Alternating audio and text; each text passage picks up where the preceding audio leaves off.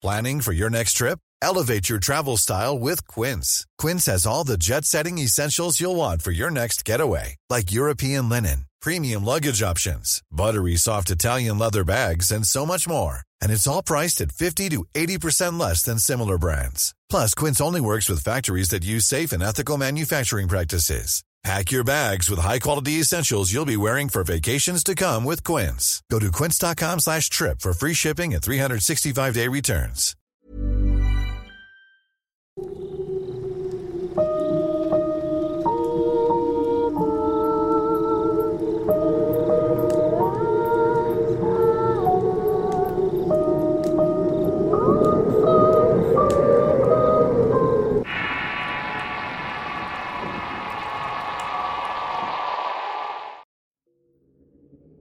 Profanadores. Relato basado en una experiencia real. Escrito y adaptado por Álvaro Ramos para relatos de horror. Pocos hablan de esto y de hecho casi nadie sabe, pero es real. Es tan real como ilegal. Desde niño me dediqué a las cosas ilegales, generalmente al robo y después al narcomenudeo. Pero cuando a un amigo muy cercano lo mataron frente a mí decidí salirme de todo eso. Dejar una vida delictiva no es para nada fácil. Siempre hay gente buscándote queriéndote cobrar por las cosas malas que dejaste. Pero lo peor es la falta de dinero. No estudié más que la secundaria, solamente encontraba trabajos mal pagados y donde me trataban como un perro. La urgencia de dinero me llevó de regreso a robar y al parecer era mi único talento. Una vez conocí a un tipo que me ofreció un trabajo. Alguien de sus conocidos en la Fiscalía del Estado le dijo que tenía información de un muerto en una casa. Llevaba dos semanas muerto y el olor había alertado a los vecinos quienes dieron aviso a la policía. El trabajo era realmente sencillo. Yo entraba a la casa y robaba en tiempo récord una caja fuerte con alhajas y dinero. De ser posible, también le quitaría al hombre lo que fuera que tuviera de valor puesto en ese momento. Al parecer la gente de la fiscalía tenía datos de aquel hombre. En alguna ocasión levantó una denuncia por intento de robo y entregó un inventario de sus posesiones. Fue así como ellos sabían que dentro de esa casa había dinero y muchas cosas de valor. Cabe mencionar que nací sin olfato y no puedo leer prácticamente nada, por lo cual entrar y acercarme a un cadáver putrefacto no me causa asco alguno. Así que sin dudarlo acepté inmediatamente. Hacer ese trabajo fue sencillo ya que todo estaba arreglado. Solo necesitaban a alguien rápido que no fuera a desmayarse y mi paga fue lo suficiente para irme de fiesta un buen rato. Pero pasado ese tiempo mi necesidad seguía latente. Busqué al hombre que me había contratado para pedirle más trabajos. El hombre aceptó darme trabajos constantes, pero antes tenía que responder algunas preguntas. Oye, ¿cómo hiciste para no vomitarte mientras le arrancabas el anillo del dedo hinchado a ese hombre? No tengo olfato, señor. Prácticamente no puedo leer nada, respondí. Eso es muy bueno, pero ahora dime, ¿eres supersticioso? Pues la verdad es que no creo en nada de religiones ni espíritus o brujería. Podemos decir que no.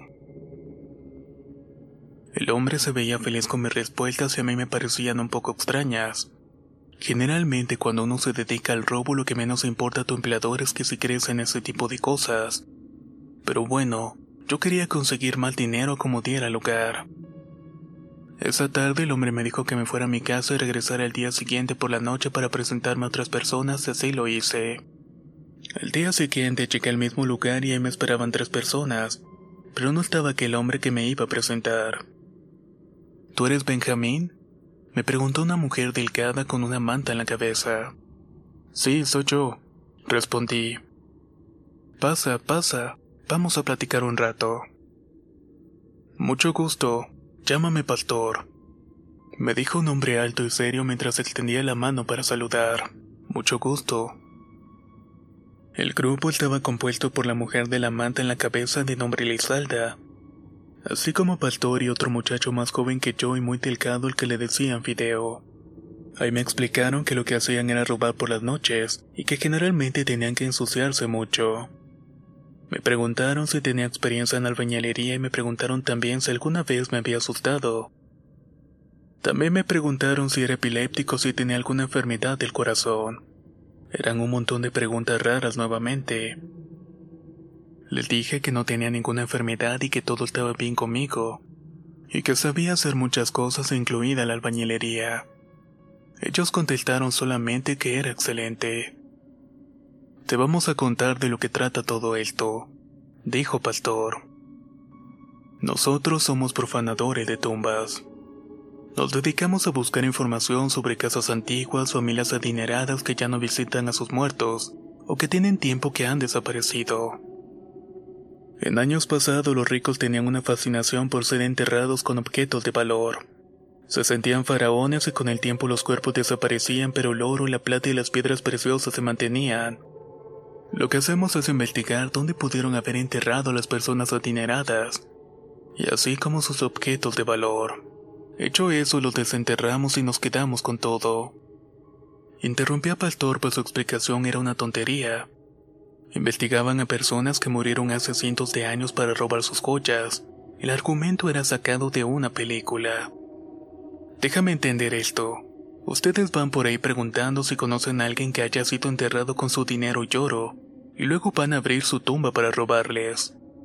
Pregunté con una sonrisa cínica en la cara. No, contestó Pastor. Es más complicado que eso. En vez de ir preguntando por la calle, dejamos que ellos vengan a nosotros. Y justamente para eso está Lizalda. Lizalda no había dicho una sola palabra desde que nos presentamos y se mantenía seria pero agradable. ¿Y ella cómo saca esa información? Pregunté.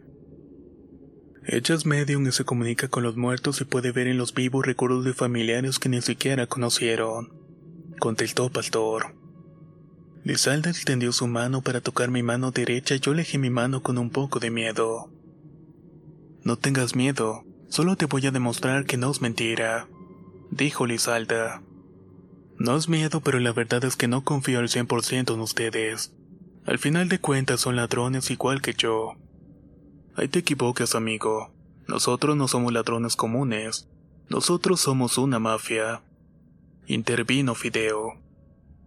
Me dijeron que dentro de lo peligroso del trabajo todo estaba seguro. Trabajábamos para una red de personas corruptas con información necesaria para saber a quién robar. Las ganancias eran bastante lucrativas para todos. Como acto de buena fe me dieron un fajo de billetes con 10 mil pesos y me dijeron que era un adelanto. Comencé a trabajar con ellos y poco a poco me fui adaptando a la rutina. Pero de cinco oportunidades en tres salíamos con objetos de valor que les entregábamos a nuestros jefes. Eran simples joyas de oro y plata hasta pequeños lingotes de oro español o monedas de oro y plata con palabras en francés. Generalmente las víctimas eran muertos de familias españolas que hoy en día ya no existen en el país. En fin, gente que se iba olvidando de sus antiguos familiares. Cada botín se calculaba entre unos 100 mil pesos o más. Hice al menos unos 20 trabajos con ellos en ciudades diferentes, la red de corrupción es a nivel nacional y es un negocio mudo. Nadie habla de ello, por eso era tan seguro. Con el tiempo me di cuenta que cada uno de nosotros estaba ahí por alguna razón. Lizalda era quien encontraba a los muertos, los cuales querían comunicarse con sus familiares para decirles dónde encontrar su tesoro o objetos enterrados. Pastor, quien en realidad se llamaba Adrián, era un tipo de Chiapas, el cual había estudiado por muchos años para ser sacerdote en un seminario en el sur de Veracruz. Era además quien pedía por nuestras almas a la hora del atraco y era quien se encargaba de limpiarnos de las malas energías que pudiéramos agarrar. Y Fideo era el joven enviado por el jefe como el liquidador del grupo. Era un asesino a sueldo y siempre cargaba una pistola, y a pesar de su buen humor era un asesino despiadado. Si algo salía mal, tenía la instrucción de matar a quien se atravesara nuestro camino, o incluso de matarnos si por alguna razón queríamos robar algo del botín. Yo solo era el que se encargaba de robar, abrir las criptas, cavar y sacar los objetos y volver a poner las cosas en su lugar. Éramos un grupo de cuatro almas condenadas. Sabíamos que lo que hacíamos además de ilegal iba en contra del descanso de los muertos. Descanso que todos sabemos debe ser en paz. Una noche tenemos la tarea de entrar a una vieja casona de hace 100 años que fue usada como convento para monjes. El lugar permanecía cerrado por falta de presupuesto. Supuestamente se iba a ocupar como un edificio cultural. Pero entre que nunca había dinero y que en dos ocasiones mientras hacían arreglos estructurales perdieron la vida dos trabajadores, el lugar había sido prácticamente abandonado. De ese lugar se comentaban cosas, como por ejemplo que se veía pasar por los pasillos a los monjes que habían perdido la vida durante la guerra cristera. Muchos de ellos fueron enterrados en ese lugar y según la leyenda sus almas siguen ahí cuidando el convento. Pero a nosotros no nos daba miedo eso. Por algo nos dedicábamos a lo que nos dedicábamos. Esa noche entramos por una rica que pude vencer fácilmente. Caminamos entonces hacia el salón principal. Todo estaba a oscuras en el interior y no podíamos usar linternas, ya que podíamos llamar la atención de la policía que hacía rondines por la zona. Ahí dentro el olor a excremento de ratas era muy intenso y causaba un dolor de cabeza. Cristales rotos y restos de pintura adornaban el suelo. Escuchábamos uno que otro roedor correr a nuestros pasos y también tenemos que soportar a los murciélagos, los cuales pasaban volando sobre nuestras cabezas. Esa noche no me sentí igual que las anteriores, y los demás tampoco lo sentían de esa manera. Se le notaba en la cara y el silencio que guardaban. Caminábamos por un largo pasillo y sentía mucho frío. Era lógico para ser una noche de octubre, pero no tan lógico para ser una ciudad costera. Llegamos a una escalinata que nos llevaría al patio, pero ni bien abrimos la puerta cuando Fideo nos dijo: No se muevan, creo que hay gente aquí. Como muchos edificios semi-abandonados, los drogadictos y vagabundos lo usaban para dormir. Por lo que Fideo dijo que continuáramos y él iba a sacar a los marihuanos. Seguimos entonces hacia el patio en búsqueda de las placas que señalaban el lugar donde habían enterrado los monjes. Era difícil encontrarlos por la hierba estaba bastante crecida. Sumado al miedo de que alguna víbora o limaña nos atacara nos tenía nerviosos. Encontré una placa muy cerca de un lavadero en una esquina del enorme patio y llamé a los demás. Lizalda se agachó para tocar el suelo y conectarse con los espíritus ahí contenidos. Mientras Pastor y yo observábamos la construcción. ¿Qué hace Fideo allá arriba? Preguntó Pastor señalando un barandal en el segundo piso. ¿Dónde? Lo acabo de ver meterse. Estaba en ese balcón justamente. A lo mejor sigue buscando. Planning for your next trip? Elevate your travel style with Quince. Quince has all the jet setting essentials you'll want for your next getaway, like European linen, premium luggage options, buttery soft Italian leather bags, and so much more and it's all priced at 50 to 80% less than similar brands. Plus, Quince only works with factories that use safe and ethical manufacturing practices. Pack your bags with high-quality essentials you'll be wearing for vacations to come with Quince. Go to quince.com slash trip for free shipping and 365-day returns. If you thought the only way to get a more defined jawline with natural-looking results was through surgery, think again. Juvederm Volux XC is a non-surgical injectable gel filler that improves moderate to severe loss of jawline definition and can help you achieve natural-looking results with little downtime. Even better, this improved definition lasts up to one year with optimal treatment. No maintenance required. Improve jawline definition for a smooth, sculpted look with Juvederm Volux XC. For important safety information and to find a licensed specialist, visit juvederm.com. That's J U V E D E R M.com. Not for people with severe allergic reactions, allergies to lidocaine, or the proteins used in Juvederm. Common side effects include injection site redness, swelling, pain, tenderness, firmness, lumps, bumps, bruising, discoloration, or itching. There's a risk of unintentional injection into a blood vessel, which can cause vision abnormalities, blindness, stroke, temporary scabs, or scarring. Talk to a licensed specialist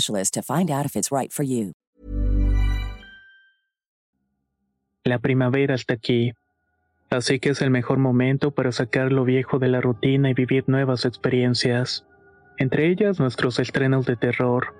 Y hasta una nueva manera de obtener dinero con tus compras gracias a iBota.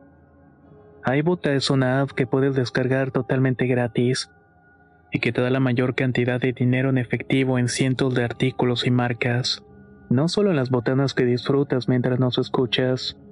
Olvídate de otras apps que son igual que brujos charlatanes y solamente te dan puntos fantasmas.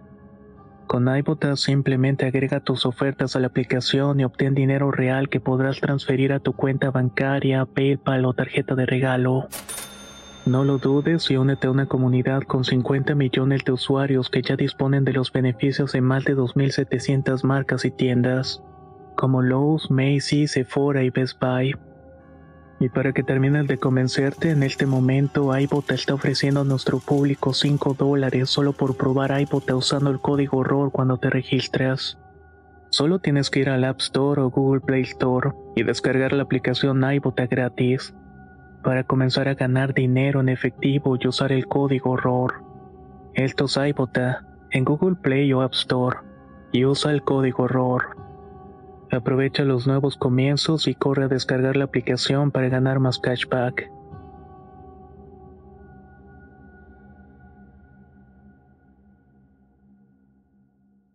los vagabundos, dije en tono de burla. Lizalda nos indicó que ese era el lugar y me puse a trabajar inmediatamente. Como era costumbre, mientras yo cavaba, pastorrezaba y arrojaba agua bendita. Lizalda se encontraba en una especie de trance, pero esta vez Video no nos estaba cuidando. De hecho, estaba tardando en volver. Pasaron varios minutos y yo ya había acabado lo suficiente para encontrar algo, pero no había nada. Y lo mismo con Fideo porque no sabíamos nada de él. Pastor terminó de hacer las oraciones y nos dijo que iríamos a buscar a Fideo porque no habíamos escuchado ningún disparo, lo cual indicaba que tampoco había matado a alguien. Pastor se fue y nos dejó a Lizalda y a mí en medio de la oscuridad solamente alumbrados por una tenue luz que venía de la calle. En un descanso, Lizalda entonces me preguntó, ¿Crees que encontraremos algo? Pues tú deberías saber, tú me dijiste que acabar aquí. Le respondí. En mi visión un hombre vestido de monje se presentó frente a mí. Me dijo que lo que estábamos buscando se encontraba en este lugar pero no le pude ver ni la cara ni supe su nombre. En mi visión el hombre entraba en el edificio y las puertas se cerraban con candados. Pues si quieres comienzo a cavar más hacia la derecha. Estamos a tiempo de cambiar de lugar, le dije con cierta premura. Mejor esperemos a Pastor y a Fideo. No vayan a pensar que encontramos algo y no lo queremos entregar, dijo ya con un poco de miedo en la voz. Pasaron unos minutos y no escuchamos ni veíamos a nadie. Solo pudimos ver una sombra pasar de una ventana a otra casi corriendo. Pensábamos que era Fideo y le dije a Lizalda que fuéramos por ellos porque estábamos perdiendo el tiempo. Lizalda y yo entramos de nuevo al convento y comenzamos a susurrar los nombres de Palto y de Fideo. Pero por más que lo hacíamos no respondía nadie. Sin previo aviso, Lizalda tomó mi mano muy fuerte y ella temblaba y no de frío. Acercó su cabeza a mi hombro y me dijo, Sigue caminando y no voltees. No pregunté nada y le hice caso caminamos hasta el salón principal por el cual habíamos entrado. Ahí vimos una ventana que estaba abierta de par en par, pero cuando habíamos llegado esa ventana estaba cerrada. Por mi mente pensé que quizás Video y Pastor habían salido por ahí en búsqueda de algo. Entonces quise ir hasta esa ventana y Lizalda me detuvo y me dijo, No te muevas, hay alguien ahí atrás. Hasta ese momento yo no era consciente del miedo de ella, pero cuando me dijo eso una sensación de frío se apoderó de mi espalda. Comencé a sentir un cosquilleo desde mi cabeza hasta los pies y de inmediato me petrifiqué. A nuestro lado pasó caminando un hombre alto con una túnica oscura. Parecía un monje pero era demasiado alto para ser alguien vivo. Caminaba sin tocar el suelo y su respiración se escuchaba y se intensificaba con el eco. El hombre dio la vuelta hacia nosotros y de inmediato cerré los ojos. Solo podía escuchar a Elizalde hacerle preguntas mientras me apretaba la mano con mucha fuerza. Tú no eres un monje. ¿Quién eres? ¿Por qué me contactaste? Yo no escuchaba respuesta alguna, pero Elizalda sí lo hacía. Tú los traicionaste a cambio de dinero, yo no te puedo ayudar a descansar. Déjanos salir de aquí y te prometo regresar con alguien que te pueda ayudar. Yo no era una persona creyente, pero de tantos trabajos en el grupo me había aprendido algunas oraciones de memoria por tanto escuchar a Pastor. De inmediato me puse a rezar mientras la Isalda seguía comunicándose con el monje. Estuve a nada de ponerme a llorar del miedo cuando un disparo dentro del edificio nos alertó. Cuando abrí los ojos ya no había nadie más que Lizalda yo en el lugar. El disparo venía de la parte de arriba y mi primer pensamiento fue que Fideo había matado a Pastor y corrimos hacia arriba. Justo al subir por las escaleras encontramos a Pastor tirado en el suelo y yo pensé que estaba muerto. Pero Lizalda se le acercó y vio que aún estaba respirando. Caminé hacia las recámaras y después de entrar a dos no pude ver a nadie. Pero al fin encontramos a Fideo en la tercera tirado en el suelo empuñando la pistola hacia su cabeza. Fideo, soy Benja, no dispares. Le dije casi gritando.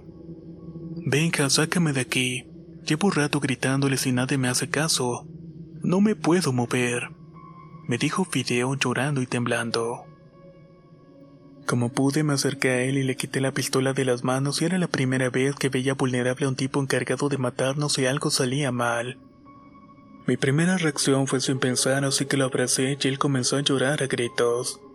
Ahí nos alcanzó Lizalda y nos dijo que nos tenemos que ir del lugar. Pastor ya había recobrado la conciencia y estaba sentado en las escaleras recuperándose. Entre los dos levantamos a Fideo y poco a poco comenzó a caminar. Salimos del edificio lo más rápido que pudimos y una vez afuera Lizalda comenzó a preguntarnos lo que habíamos visto. Pastor, un poco desorientado, nos dijo que cuando regresó a buscar a Fideo vio una persona en una habitación y pensó que era Fideo. Lo llamó y este no respondía y se acercó pensando que tal vez Fideo estaba orinando o algo. Llegó hasta él y tocó el hombro para asustarlo y de pronto la figura que él pensaba era Fideo desapareció. Pastor intentó salir de la habitación pero sin éxito alguno. Llegó hasta la puerta pero enfrente de él se le apareció un anciano vestido de negro con una cruz colgada en el pecho. El anciano le decía que en ese lugar Pastor pagaría por todos sus pecados, de pronto dentro de la habitación ve a un centenar de niños con palos en las manos que comenzaron a golpearlo dejándolo inconsciente. Fideo por su parte dice que cuando vio a alguien caminar dentro del edificio lo siguió hasta un baño. Ahí comenzó a decirle al hombre que se fuera si no quería que le pegara un balazo. Pero el hombre no le hacía caso y de pronto la puerta del baño se azotó y el hombre se transformó en un demonio. Era tan flaco que incluso se le veían las costillas. Tenía una cabeza grande con cuernos en forma de largas espinas y unos ojos que brillaban en la oscuridad. Fideo salió corriendo del baño y comenzó a pedir ayuda a gritos, pero nadie lo escuchaba. Incluso dice que se asomó a un balcón e intentó aventarse de ahí para escapar del demonio, pero este no se lo permitió. Por el contrario, se lo llevó hasta la habitación donde lo encontré ya y comenzó a golpearlo con un látigo encendido en llamas. Fideo jura haber visto su carne desgarrada y quemarse cada vez que el látigo lo alcanzaba, pero no tenía marca alguna en su cuerpo. Fideo le preguntó al demonio por qué lo estaba castigando y el espectro le respondió, ¿Qué no me ves bien? Soy igual a ti. El miedo que me tienes es el miedo que buscas infundir en los demás. Y ahora yo me voy a alimentar de tu miedo acumulado. Según dice Fideo, mientras el demonio lo azotaba, le decía que así sería por toda la eternidad. Fue cuando disparó el aire para llamar nuestra atención. Cuando lo encontré, él estaba a punto de dispararse en la cabeza para terminar con su sufrimiento. Lizalda nos dijo que había cometido un error y que quien nos había mandado ese trabajo nos quería hacer daño. Ella en su conexión habló con el monje que habíamos visto en el edificio, y este monje le indicó dónde cavar. Pero ahí no había ningún tesoro, ahí se encontraban los restos de aquel hombre. El hombre era un traidor de los franciscanos, los había entregado los cristeros a cambio del dinero y oro. Pero cuando llegó el ejército al lugar mataron a los que se sublevaron y también lo mataron a él. Las últimas palabras que escuchó fueron, en las guerras los traidores no deben vivir. Y terminó muriendo con un disparo en el estómago. Según la historia que Lizalda pudo ver a través de aquel monje, el cuerpo lo terminaron arrojando un hoyo en la tierra sin nombre, y en ese mismo hoyo enterraron unas cuantas monedas de cobre en señal de que ya le habían pagado. Cuando la guerra cristera terminó, el convento fue entregado de nuevo a los franciscanos. Ellos sacaron los cuerpos de los muertos y les dieron santa sepultura en el panteón de la orden, excepto el traidor que por el contrario marcaron el lugar con una placa que contenía un salmo que decía, Salmo 42. Hazme justicia, oh Dios, y defiende mi causa contra gente sin piedad Sálvame del hombre traidor y malvado. Por lo cual no le permitía descansar en paz. Con el tiempo los franciscanos se fueron de ahí olvidándose del traidor y dejando en el olvido su maldición. Según Lizalda, el tente ha estado esperando por años a que alguien lo libere de su penitencia. En algún momento alguien ya había intentado profanar la tumba en búsqueda de dinero, pero lo que se había llevado fue una maldición.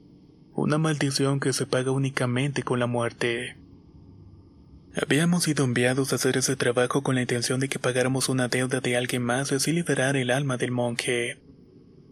Monje que al no estar en el cielo solamente podía acceder al infierno si con él llevaba el alma de más condenados. Y según Lizalda nosotros éramos condenados, por eso éramos la presa perfecta. Fideo nos propuso no decir nada al jefe, solo decir que no había nada enterrado. Que pasaron unos cuantos días y después desapareciéramos. Nos van a buscar. Ellos no dejan cabos sueltos. Pero no quiero terminar condenado como ese monje. Yo tengo a alguien en la frontera que me puede cruzar, pero ustedes rásquense con sus propias uñas, dijo Fideo para luego despedirse de nosotros. Yo también creo que lo mejor es alejarnos de todo esto. Hemos pasado tanto tiempo profanando tierra sagrada que ya no sé quién es el demonio aquí. La verdad necesito buscar paz y pedir algunos perdones dijo Pastor para luego darse un largo abrazo con nosotros. Lizalda y yo caminamos hacia su auto y en el camino me contó que Pastor había dejado el seminario porque una noche se había emborrachado. Casi mató a golpes al hijo de un ayudante del seminario. En su borrachera pensó que el niño era un duende, por eso lo había golpeado y terminó huyendo del sitio. Fideo había sido separado de sus padres drogadictos y adoptado por un policía que lo golpeaba y lo obligaba a vender droga hasta que un buen día Fideo terminó con su vida. Así conoció al hombre que nos daba los trabajos y desde ahí comenzó a trabajar para él. Ella llegó ahí como amante de uno de los que pasan la información de las víctimas. Pero con el tiempo ella se volvió más importante por su don de medio. Esa fue la última vez que los vi en persona y dos días después solamente hablé con ellos por teléfono. Nos habían citado en una casa a las afueras de la ciudad para platicar de un trabajo. Obviamente nos querían matar y por eso nadie se presentó. Hace tres años que vivo en Sudamérica y no he regresado a México por miedo, pero no por el miedo que me atrapen y me cobren lo que debo. lo que realmente le temo es a regresar a la vida que me tuvo literalmente en la entrada del infierno. Profanadores. Relato basado en una experiencia real. Escrito y adaptado por Álvaro Ramos para relatos de horror. Si quieres conocer más historias del mismo autor, te invito a visitar el enlace que dejaré en la descripción del video. Nos escuchamos en el próximo relato.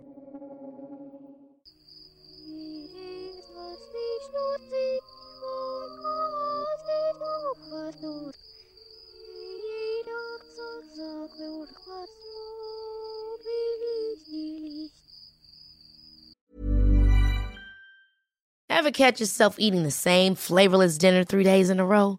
Dreaming of something better? Well, HelloFresh is your guilt-free dream come true, baby. It's me, Kiki Palmer. Let's wake up those taste buds with hot, juicy pecan-crusted chicken or garlic butter shrimp scampi. Mm. Hello Fresh. Stop dreaming of all the delicious possibilities and dig in at HelloFresh.com. Let's get this dinner party started.